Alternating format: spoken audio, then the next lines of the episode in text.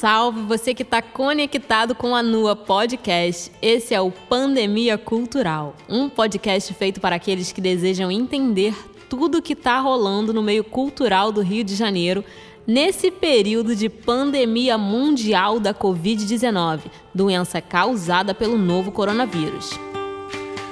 A ideia do Pandemia Cultural é realizar um panorama de como o coronavírus afetou as atividades culturais e artísticas na cidade do Rio de Janeiro e a vida daqueles que estão diretamente ligados a esse meio. Eu sou Stephanie Andras, historiadora, produtora e apresentadora oficial da NUA Podcasts. E estou aqui em uma super mesa redonda com os fazedores de cultura Edu Nascimento, que é jornalista especializado em legislação cultural e políticas públicas culturais, e Eliana Alves Cruz, jornalista e escritora, autora dos livros Água de Barrela e O Crime do Cais do Valongo Bom, legal comentar aqui que a Eliana Alves Cruz também é aquela que dá o um nome ao espaço que a gente está gravando esse podcast. A Biblioteca Eliana Alves Cruz, que fica aqui no Centro Cultural Fábrica. Nós vamos conversar um pouco sobre os desafios enfrentados e que estão por vir na cultura devido às medidas de isolamento social adotadas por conta do novo coronavírus. Vou deixar registrado aqui que esse programa está sendo gravado diretamente do Centro Cultural Fábrica, projeto em que todos dessa mesa estão atuando como voluntários na ação de doações de cestas básicas e kits de higiene, que vão para a região da Fazenda Botafogo, Acari e Complexo da Pedreira. Essa é uma ação ligada ao movimento Rio contra o Corona, que busca diminuir os impactos causados nas famílias de baixa renda devido ao isolamento e à paralisação geral das atividades no estado por conta da epidemia do novo coronavírus. Nós estamos todos aqui de máscara, luvinha e equipamento totalmente higienizado, é claro. Temos também uma garrafinha de álcool em gel em cima da mesa né? Pra gente se proteger aí. Tá parecendo mais um café com álcool em gel, né? Bom, então vamos lá. Edu, quer, dar, quer falar alguma coisa? Bom, queria saudar aí a galera que está conectada aí no nosso podcast. Um abraço forte. Estamos aqui ajudando como voluntário, fazendo, engrossando o caldo aqui da Centro Cultural Fábrica, para que a gente esteja todo mundo junto nesse momento aí é, de dificuldade para todos os cariocas. Vamos repartir o pão, sermos irmanados e vivemos aí em, em vida comum, fraterna de todo mundo e podemos avançar aí. Um abraço, vamos trocar essa ideia aí. Muito bem, Edu. Agora a Eliana Alves pode dar sua palavrinha aí. Olá, pessoal que está aí, os, os, ouvintes do podcast. É um prazer estar aqui com vocês. Esse espaço tão, tão lindo, né? Da comunidade para a comunidade. Então, a fábrica convocou e a gente é soldado, né? A gente diz presente, vem aqui, ajuda, coopera e faz a nossa parte junto com todo mundo. Muito obrigada pela, pela lembrança, pelas homenagens e estamos todos juntos.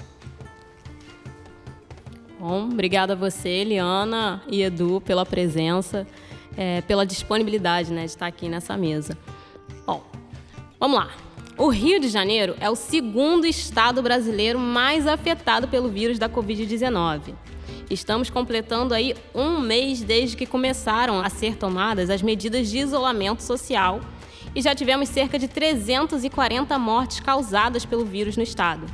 Ainda assim, a gente consegue observar diversos setores do governo e parte da população ignorando os riscos da doença e as orientações de prevenção da Covid-19.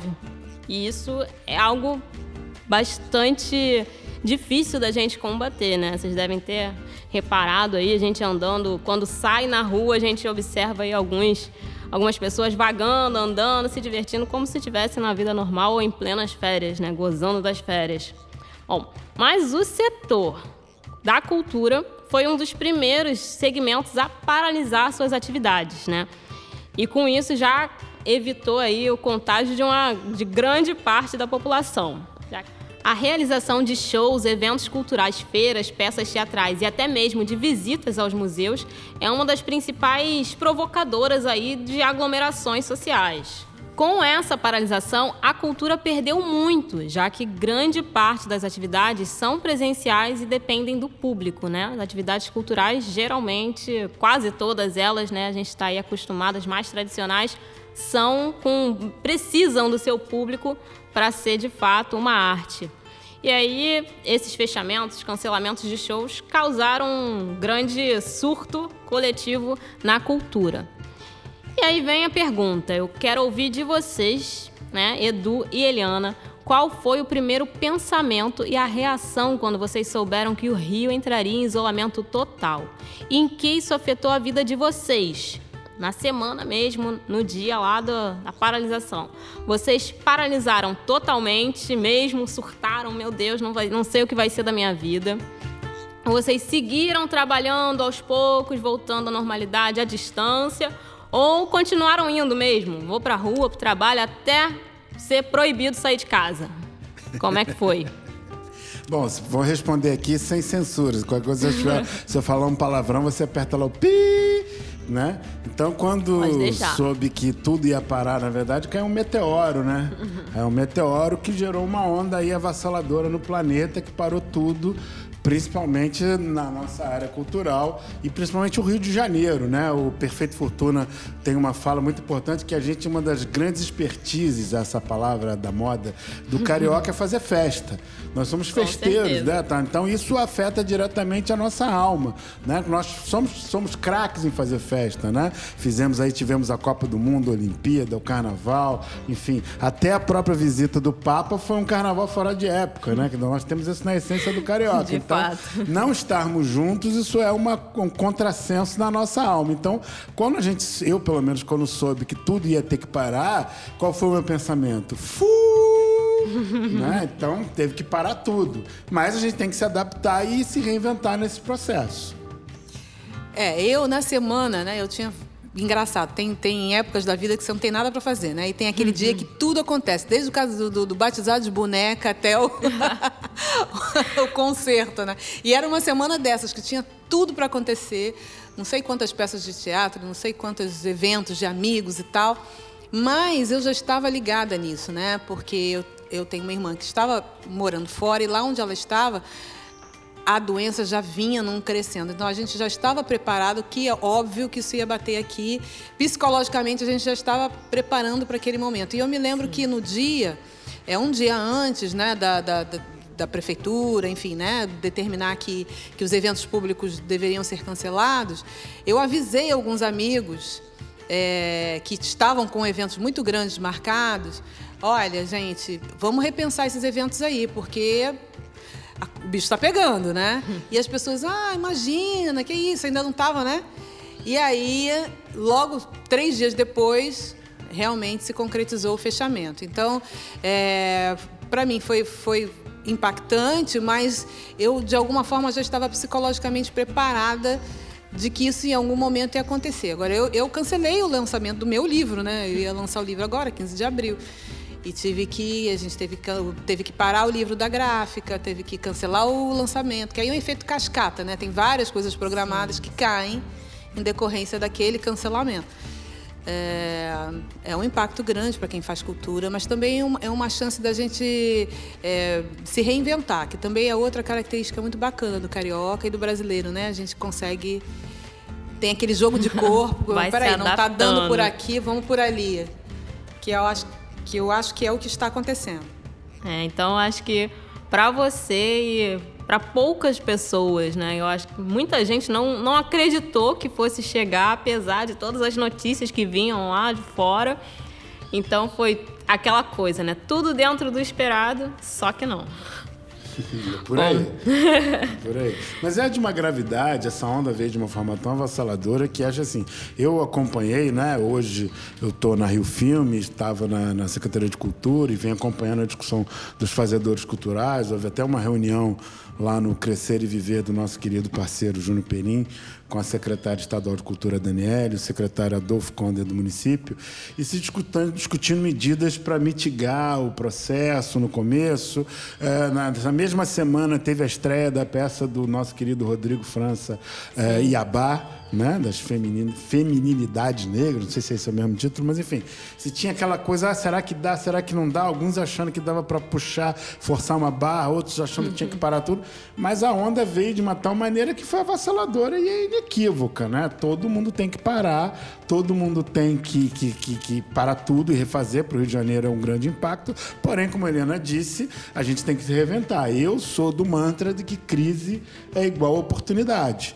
Né? Então, já entrando no próximo assunto, é o que seria desse período de quarentena, onde está todo mundo tendo que é, é, se, se, se, reestruturar do ponto de vista emocional e psicológico, né? É, e, e, do ponto de vista da saúde, né? porque a saúde não é só o corpo, é a mente também. Né? Mente sã em corpo são, e vice-versa. Se não tivesse as ações culturais para serem consumidas pelos cariocas, pelos brasileiros, pelos habitantes do planeta, como viver essa uhum. quarentena, como viver esse isolamento social sem cultura e arte? Ficaria bem difícil, né? Soy América Latina, um pueblo sem perna, pero que camina. Oye. O Edu já deu o spoiler aí, então, no próximo assunto, né? A próxima pergunta, que eu já tinha dado aqui mais ou menos para eles qual era, é quero saber, né? A gente quer saber o que vocês pensam a respeito do boom de lives e atividades online que aconteceu aí já na primeira semana de isolamento. Vocês consideram que isso foi algo bom? Acreditam que foi um excesso de informação, às vezes até desnecessária? Acham que isso prejudicou ou contribuiu de alguma forma para os fazedores de cultura se encontrarem em meio a, a esse caos todo? É, vocês estão fazendo algum curso ou exercício online? Ou estão acompanhando alguma live? Acham mesmo que elas são úteis? Ou vocês fazem isso, se fazem só para passar o tempo? Ah, eu acho um barato, eu acho muito legal. Eu acho que é uma coisa que não tem como, como, como controlar, né? Óbvio, as pessoas estão ali exercendo a sua liberdade de expressão, a sua liberdade de, de, de navegar nesse mundo vasto da internet. Obviamente que a gente tem um pouco de tudo, né? Do bom e do ruim. Mas eu acho também que as pessoas começam a, a peneirar e a saber é, separar o joio do trigo e ver exatamente qual é o seu perfil, o que, que você mais gosta, descobrir e redescobrir artistas. Né? Tem pessoas que a gente conhece muito à distância e essas lives elas aproximam aproxima, diz que o, o, artista tem que ir onde o povo está, né? E o povo está hoje na rede social. Então, o artista que se aparta desse mundo, ele está indo na contramão daquilo que ele faz, né? da essência da, do seu, da sua atividade fim. Como disse o Edu, eu acredito que esse é um momento que está caindo a ficha no mundo da importância de todos os profissionais, né? porque a, a área de cultura é sempre aquela área vista como algo dispensável, algo supérfluo. Nos orça, grandes orçamentos aí das, das, das, dos governos, é sempre a primeira coisa a ser cortada, Sim. é sempre o primeiro setor a sofrer, né? porque parece que o ser humano humano pode prescindir da arte. Você precisa, de verdade, você precisa de saúde, educação, comida. Imagina, para que, que, que a gente quer pra música? Para que, que, que, a gente quer filme? Para que, que a gente quer teatro? Para quê? Para quê? Para que, que a gente quer livro, né? Então, tá aí, né, a vida mostrando a importância da arte para o ser humano, para a vida em sociedade, para a sanidade mental é, para, para o próprio pensamento uh, da, da, humano, né? Para você se para o autoconhecimento de cada um. É, eu, eu vejo com os meus livros, né? Muitas pessoas estão descobrindo os meus livros agora e me marcam nas redes sociais e mandam mensagens, porque tá aquela vida corrida que as pessoas não tinham tempo para absolutamente nada. Agora que não é que o tempo tenha mudado, não, as pessoas estão trabalhando em casa mais do que trabalhavam, né? Sim. Mas alguma coisa na dinâmica, de, na rotina de cada um, hoje permite que você dê um pouquinho de atenção para um livro, para um filme, para um seriado, para um, né? Então as pessoas nessa estão descobrindo muitos artistas e a live, a live eu acho que é, um, é um para mim tem sido um, um instrumento muito legal de, de, de, contato com as pessoas que me leem, que ainda não me leem. É, eu faço uma toda quarta-feira com a atriz Jana Guinon, né? Ah, legal. Anota aí na agenda. Anota aí na agenda. E não sei se a gente vai conseguir manter esse ritmo, mas estamos mantendo. E, eventualmente, num ou outra que algum amigo chame, mas assisto um monte, assisto vários. E, é, e consideram bastante importantes. Não, acho que é super bacana, acho que, enfim, né, aquele momento de explosão, todo mundo liberdade para fazer, né? Eu acho que eu sou da geração mais antiga, né, do, da, do mundo é, 1.0, 0.0, né, onde os meios de comunicação eram considerados o quarto poder, o mass media, né? Então, assim, tem muitos dados que eu quero, trouxe aqui para a gente trocar uma ideia.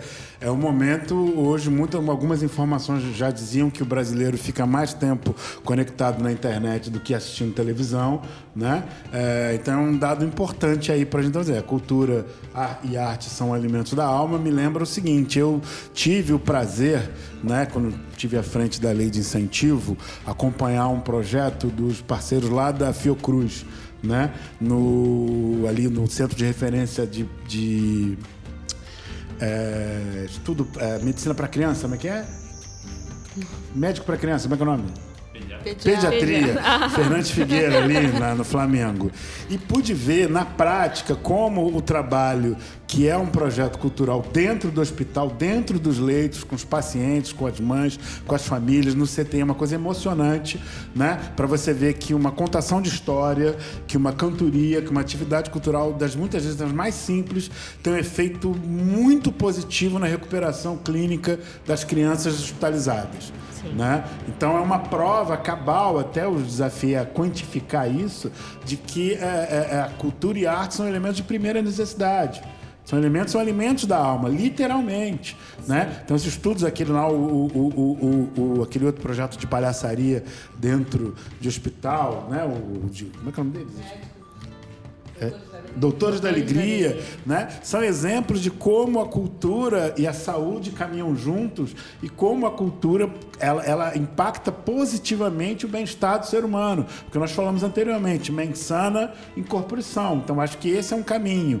Né? É, é, já dando outro spoiler, né? É, eu acho que é, eu tenho uma crítica à estrutura nossa de saúde. Né? É, eu perdi minha mãe já há alguns anos, em 2006, e minha mãe ela teve vários problemas de saúde, coração, é, neurisma cerebral, mas o que matou minha mãe foi a depressão.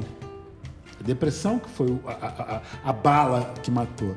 E vejo na estrutura de saúde hoje um pouca coisa se dá para o tratamento psicológico, né? dessa parte emocional do paciente. Muitas vezes, se a pessoa está mal de cabeça, vai estar mal de corpo. Sim. E vice-versa na medida. Então, estou então, querendo dar esse exemplo de como a cultura e a arte, nesse tempo de pandemia, elas são importantes. Acaba que acho que a live é uma grande, essa, essa profusão de lives, tem até vários memes. Eu, particularmente, assisto pouquíssimas, né? Porque é muita live, muita informação, né? Algumas eu entro alguns minutos e tal, e todo mundo se acha no direito de dizer o que acha para todo mundo. Então, também tem uma série de especialistas e de botequim, mas é, faz parte é. do jogo. Né? Então acho que é bacana porque acaba sendo uma grande terapia coletiva.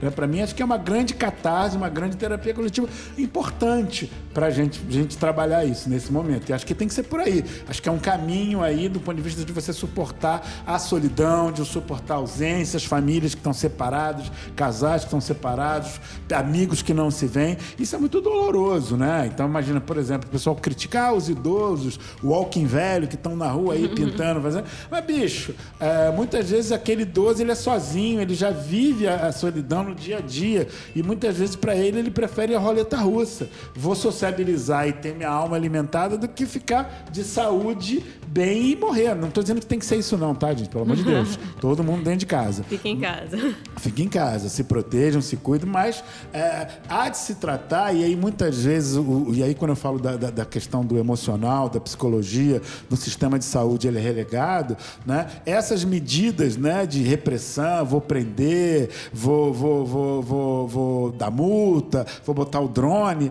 é, essas medidas, ok, elas até são válidas, porém, se você não tratar o humano, a alma, né? não tratar do, do que nos faz gente, você não vai convencer. Né? Então acho que esse que é um, um, caminho aí a ser pensado e acho que é bacana que a cultura se reinventou e está trabalhando por aí. Então é isso. A cultura se reinventou e é claro que as políticas culturais também tinham que acompanhar, né? Esse novo, esse surgimento das novas atividades culturais.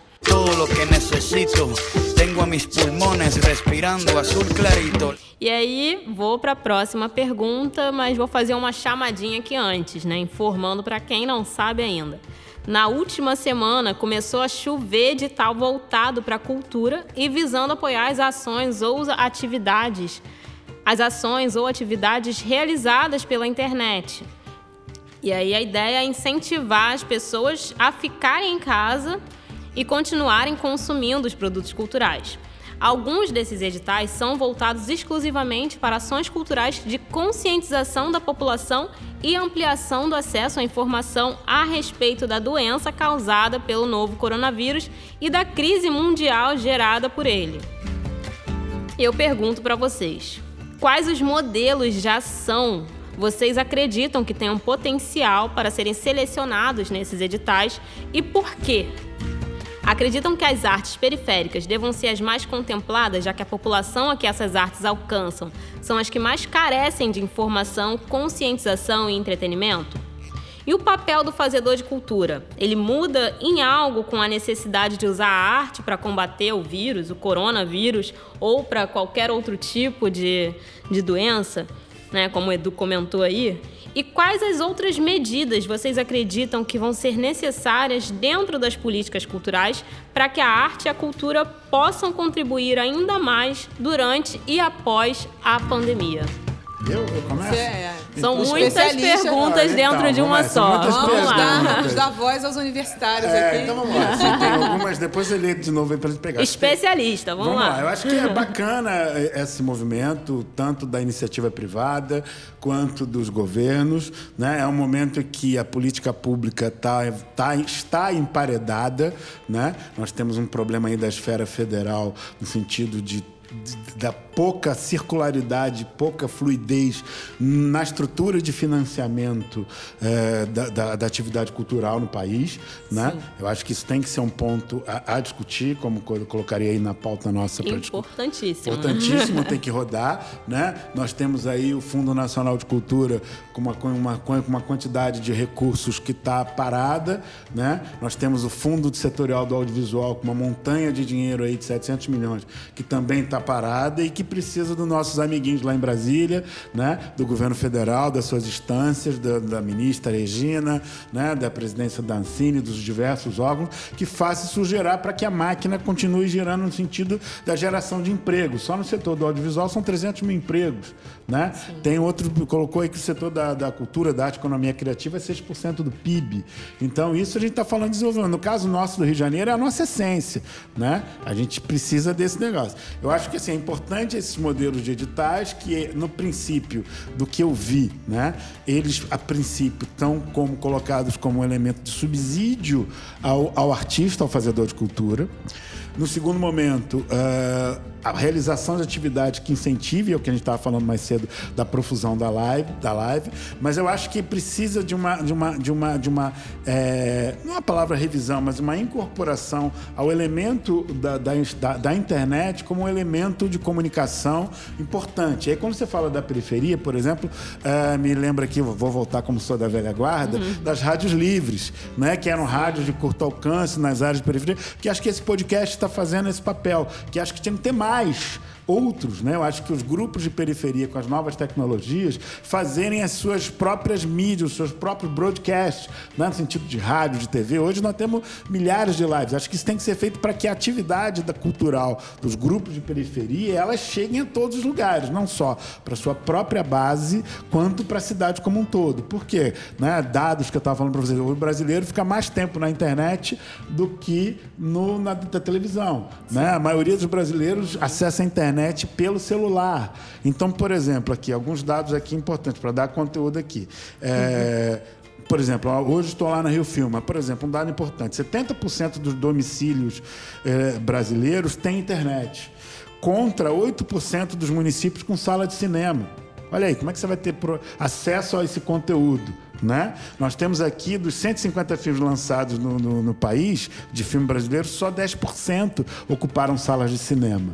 Então, o acesso online, ele é o que vai fazer com que o conteúdo do cinema, do audiovisual brasileiro e das demais linguagens chegue de forma capilar e massificada. Sim. E aí a gente vai ter bastante gente consumindo outras coisas. Né? E por fim, por exemplo, de repensar o papel da internet como elemento estratégico, por exemplo, é, na Ancine, o Video On Demand, né? o VOD, ou né? o que a gente chama aí o Flix, né?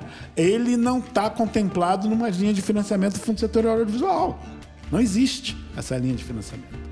Então, é algo que tem que ser revisto. Tem gente já discutindo, é, tem gente discutindo o assunto, já virou caso judicial, Sim. inclusive, mas é um ponto estratégico hoje irreversível. Irreversível. Caminho sem volta, né? É, né? Irreversível. Nós temos que ter esse acesso aí, né, do ponto de vista, né, para que sejam canais de fluidez. Então, a, a, tua pergunta em relação aos modelos de edital, eu acho que hoje a primeira foto é o socorro na subsistência dos fazedores de cultura. Um.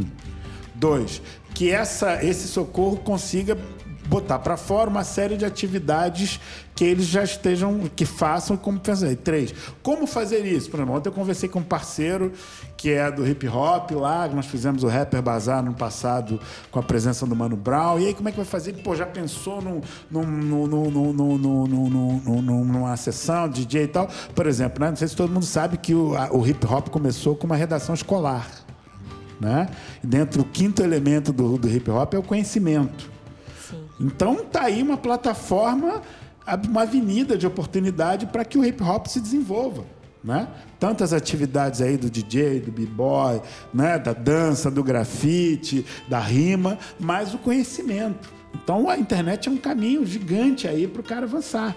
Então, acho que é, o, o, artista, o realizador, fazedor de cultura, todos nós somos cariocas e nos reinventamos permanentemente, né? A arte do improviso já é a nossa uhum. essência. Acho que está um pouco por aí. Acho que cada um, na sua própria linguagem, vai pensando como fazer isso. Por exemplo, outro dia eu vi uma live do grupo Passinho Carioca, um abraço aí para esse seu signatário, sigo uhum. eles, com uma live que era uma workshop, que era uma oficina de dança. Então as pessoas vão. Isso feito na casa, o cara assistindo uma live que era isso. As pessoas já estão fazendo essa coisa. Então acho que cada um na sua própria natureza, né, vai ter que se repensar como fornecer esse conteúdo agora nesse primeiro momento. Agora, num segundo momento, eu acho que tem que pensar este elemento do canal de comunicação online como um canal estratégico. Né? Canal estratégico. Né? Você vai mobilizar os moradores do bairro, hoje o que é? Não é mais o carro de som, é o WhatsApp. Né? Então, acho que esse é um caminho para a gente colocar aí na roda. Eu acho assim, né? É... As estruturas governamentais, elas costumam ser paquidérmicas, ou seja, tem uma morosidade e um delay entre as demandas da sociedade até que isso seja respondido pelo poder público, né? É, geralmente as demandas, isso, isso de uma forma geral, né? Sei lá, no setor de educação, saúde, mobilidade urbana.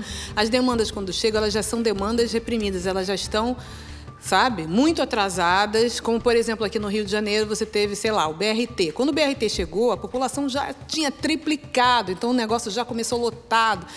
E, e com as políticas é, de incentivo à cultura, acontece algo semelhante, né? A sociedade voa para um lado e até que toda aquela estrutura se mova e, e alcance leva um tempo. Então você tem aí a internet voando e ainda não tem isso tudo que o Edu falou, né? Ali incorporado nos. Mas como estamos vivendo um momento de exceção, como estamos vivendo um momento de urgência, algumas coisas foram. Nós fomos atropelados pelos fatos e é, as políticas públicas tiveram que meio que correr atrás do literalmente Acelerar, do prejuízo, né? literalmente do prejuízo porque as pessoas estão passando fome. Né? A gente, vamos falar o português claro. Quem vivia da, do fazer cultural que precisava de público, vai se monetarizar como? A live não dá dinheiro. Né? A iniciativa privada é, patrocina artistas que absolutamente não precisam de patrocínio. Sim. Né? Pessoas já de muito fato. ricas. Fato, é o que fato, acontece. Né? Aqui no Rio. Então... Exatamente. Então, quando você tem uma iniciativa privada que não contempla é, é papel do poder público suprir esse, esse, essa lacuna, né? esse, esse vácuo. Então, eu acho que a gente teve aí um passo importante nesses editais, porque eles aceleraram um processo que, caso contrário, teria sido bem mais lento. Agora, o momento dois, né, como disse o Edu, é justamente nesse. nesse porque. É, e aí já. Agora é minha vez de dar spoiler, né? É, no momento pós-pandemia, que não sabemos qual é, e isso faz toda a uhum. diferença, a gente não saber qual é este momento, e que ele não está atrelado necessariamente aos, aos como é que eu posso falar, aos desígnios aí governamentais, né? Porque o vírus não quer saber.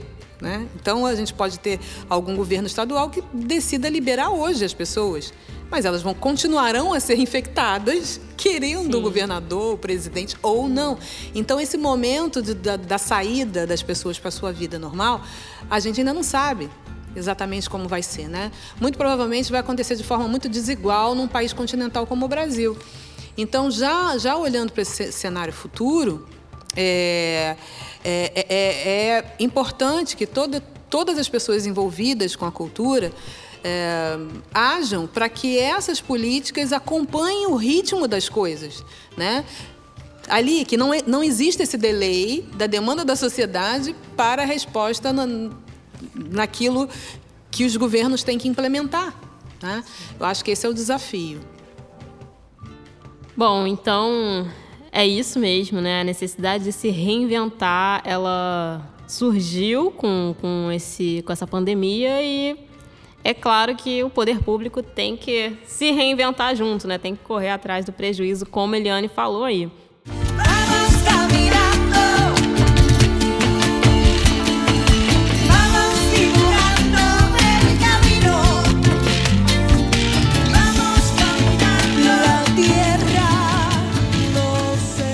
gente agora está caminhando para o nosso último bloco. E esse vai ser um pouco mais cheio de incerteza. Se for possível, né? Ser mais cheio de incerteza, esse daqui vai ser. Por quê? Porque eu quero que vocês deem aí umas de mãe de Ná e conte para a galera que está ouvindo duas coisas. Se vocês acreditam que em algum momento nós iremos voltar à normalidade ou que esse é o início de uma nova era em que a cultura nas redes e a arte, através da tecnologia, terão um papel político-social crucial. E a segunda é: como vocês acham que o mundo e aí a cultura, a vida, os nossos trabalhos, o dia a dia ficará após esse período de epidemia, né, que é causado aí pelo pela COVID-19, pelo coronavírus? Quem começa? Você? Vamos lá, previsões do Vamos futuro. é só falar o que vocês estão imaginando aí. O sonho de vocês. Aloysio Melodia, Rafael da Como vai ser? O meu destino, né? O meu é, destino. A cigana lê o meu destino, né? Já desfolhei o mal, o mal me quer. quer. Primeira voz, é. Então, como diria o Leão da Ilha, como vai ser o amanhã, né? Acho que é uma grande pergunta de um milhão de dólares, né? Uhum. Agora, eu sou um otimista por natureza. Eu acredito que crise é igual oportunidade.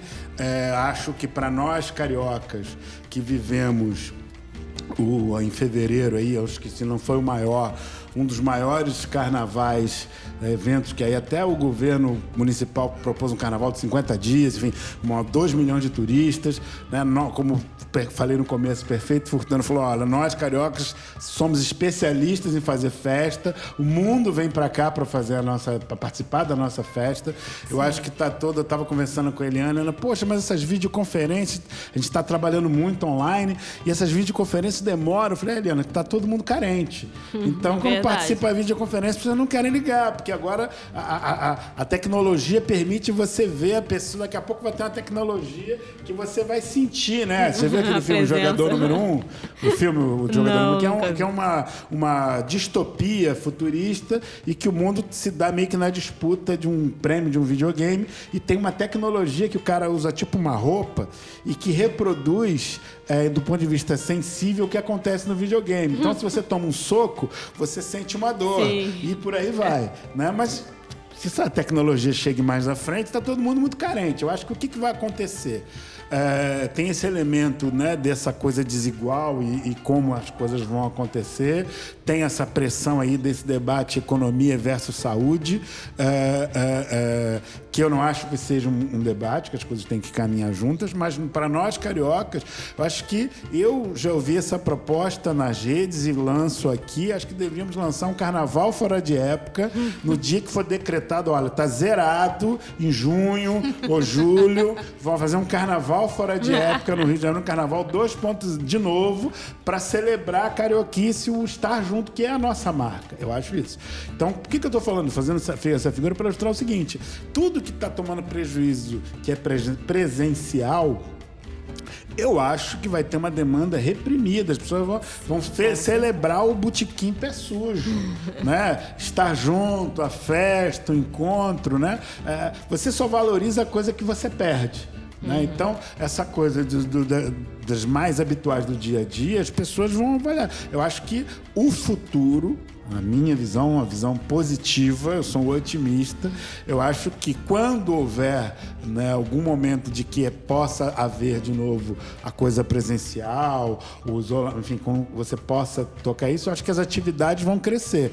Então, muita gente vai querer ir ao teatro, ir à galeria, à música. Eu digo que essas coisas que estão aqui. E aí, por outro lado, é o momento desses setores, e aí tem uma notícia aqui de primeira mão, que eu soube aqui que o Itaú Cultural vai lançar um edital exclusivo para artistas visuais. Acabei de receber aqui. Inscri... Legal, legal. Inscrição na segunda-feira aí.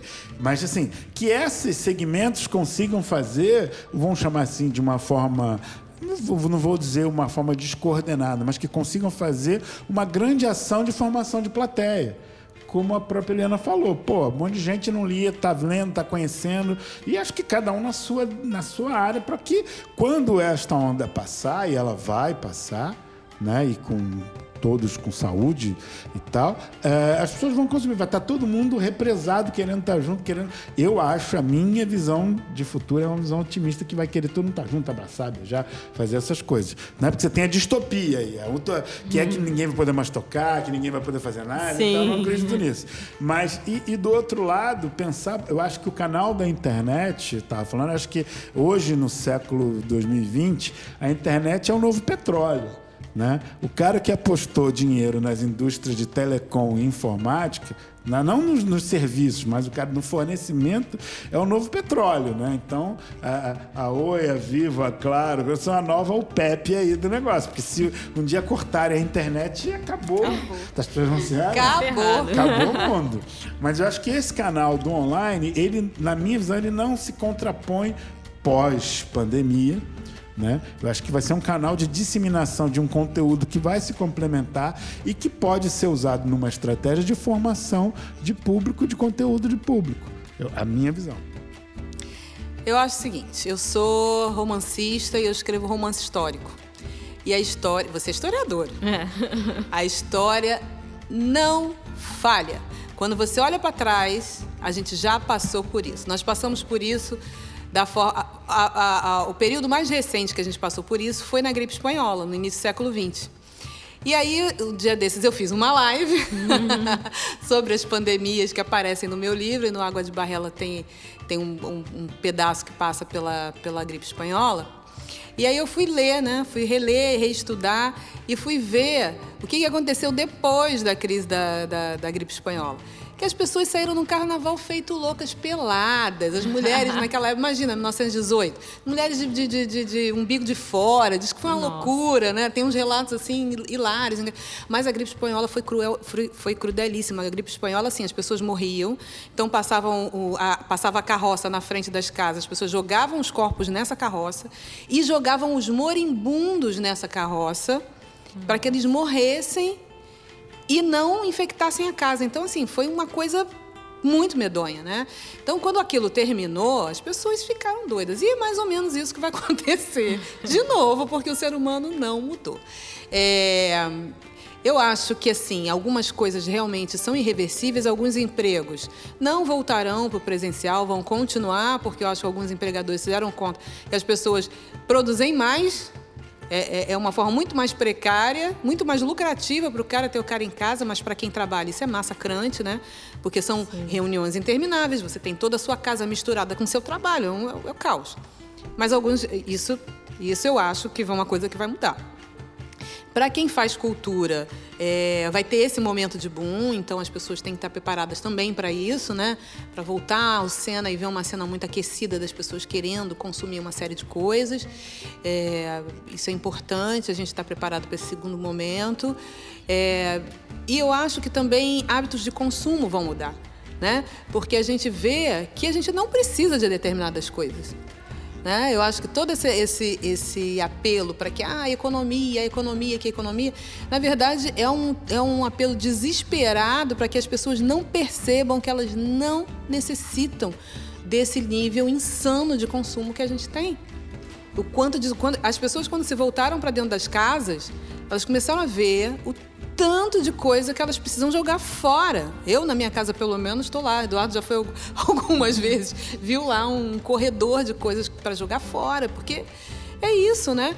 Então, são, são, são mexidas que eram necessárias, que a gente está sobrecarregando o nosso planeta, né? E, aí a gente tem mil notícias. A Índia voltou a ver o Himalaia depois de não sei quantos, são quantas décadas, porque a poluição não deixava. É um monte de peixe que está voltando para algumas áreas. Fernando de Noronha está cheio de golfinho, Sim. né? Enfim, a gente vê a natureza fazendo assim. Ai, que alívio. Dei um tempo naquele vírus chamado ser humano, né? Então, na hora Com que certeza. o ser humano voltar, gente, eu acho que a gente. É, eu, eu, eu às vezes não sou tão otimista quanto o Edu, porque quem estuda história vê que a gente esquece fácil das coisas. Por, Sim. Né? A gente tem uma memória muito frágil com relação aos sofrimentos. Até por uma questão de, prote... de, de autoproteção, né? A tendência é você querer esquecer aquele sofrimento e aí faz com que os ciclos se repitam. Mas, de alguma forma, sempre alguma coisa fica né, de positiva e a gente então dá aquele passinho para trás, mas algumas coisas realmente mudam para melhor. Estamos esperançosos nesse sentido. então é isso, né? A gente espera passar vivo e são dessa fase Segundo o Edu, nós teremos um super carnaval fora de época, independente da época que eu acabar. para isso, defendo isso, lança a proposta aí, que o podcast lança essa campanha. Vamos lançar essa campanha. O povo eu viria apoio. querendo emendar o carnaval com o Natal, olha aí. Oh, Já pega beleza. o pessoal aí, né, que é, é 12 de junho, que é 13 de junho, que é, Santa, é Santo Antônio, é isso?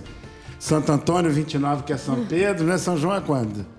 É, 29, Santo Antônio, São Pedro, São, São João 29. São João 29, né? Então, junta tudo aí, o Junino com o Julino já faz o carnaval fora de Eu super apoio, a gente passou desse ano com pandemia, ano que vem a gente já começa ó, com as festas e passa o ano inteiro só em festa, porque a gente já percebeu que não é necessário ficar trabalhando incessantemente como a gente vivia, né?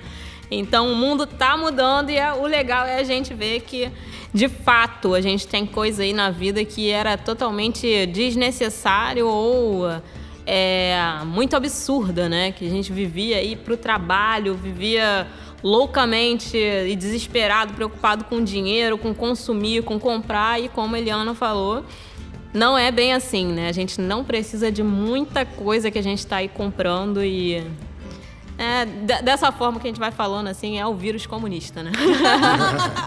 o vírus comunista chegou para mudar o mundo e o mundo está conseguindo respirar com esse vírus, porque a natureza estava precisando também desse tempinho aí do ser humano, que é um dos piores aí que, que destrói mais o mundo, né? É um não, né? É o que destrói mais a, é. a natureza. Bom, então a gente vai. Alguns, a, a, pandemia é uma defesa da Terra contra o ser humano. Mas sim, é. Sim. São os e organismos o, da e Terra. E o lixo, ali, o lixo marinho já está cheio de máscara. Já viram essa foto da, da, da, da, praia? A praia cheia de máscara? Gente, Ou seja, nem na doença nem a gente doença. consegue. É, é, esse é, é o problema. Não. não, tem o cara, o catador de lixo com, a, com um garfo assim, cheio de máscara. Que as pessoas também né, vão lá para outra área, que é o do não lembrar de como essa doença pode. Já ainda acontecendo, a gente vai esquecendo do que está acontecendo, né? Porque é isso. Ao invés de a gente estar tá seguindo o exemplo do que aconteceu na, na Itália, na China, a gente está vivendo. Ah, vamos esperar acontecer por aqui primeiro para depois a gente ficar triste. É sempre assim, então é isso. Acho que também é um momento para a gente refletir sobre esse vírus aí, sobre a forma como a gente vive. Não se pode comprar o vento, não se pode comprar o sol, não se pode comprar a chuva, não se pode comprar o calor, não se pode comprar as nuvens, não se pode comprar as cores, não se pode comprar minha alegria, não se pode comprar minhas dores. Nós estamos encerrando o nosso programa de hoje. Primeiro de tudo, eu queria agradecer a vocês dois por sentarem aqui, né? A gente já estava aí na atividade desde cedo, entregando os kits. E vocês sentaram aí um tempinho para a gente conversar. A gente está aqui num sábado de meio sol, né? Um pouquinho nublado, mas com solzinho depois de uns dias chuvosos que a gente passou.